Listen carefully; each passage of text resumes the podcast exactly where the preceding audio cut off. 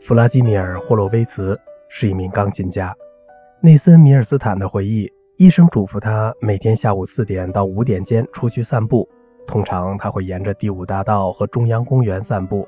回家的时候会路过我的公寓，然后坐到钢琴边，经常敲断琴弦。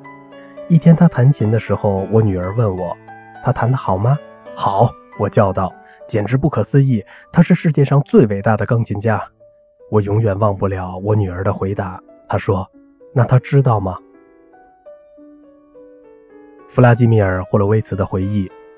我问施纳贝尔：“他谈不谈肖邦和李斯特？”“不，我不谈。”他回答。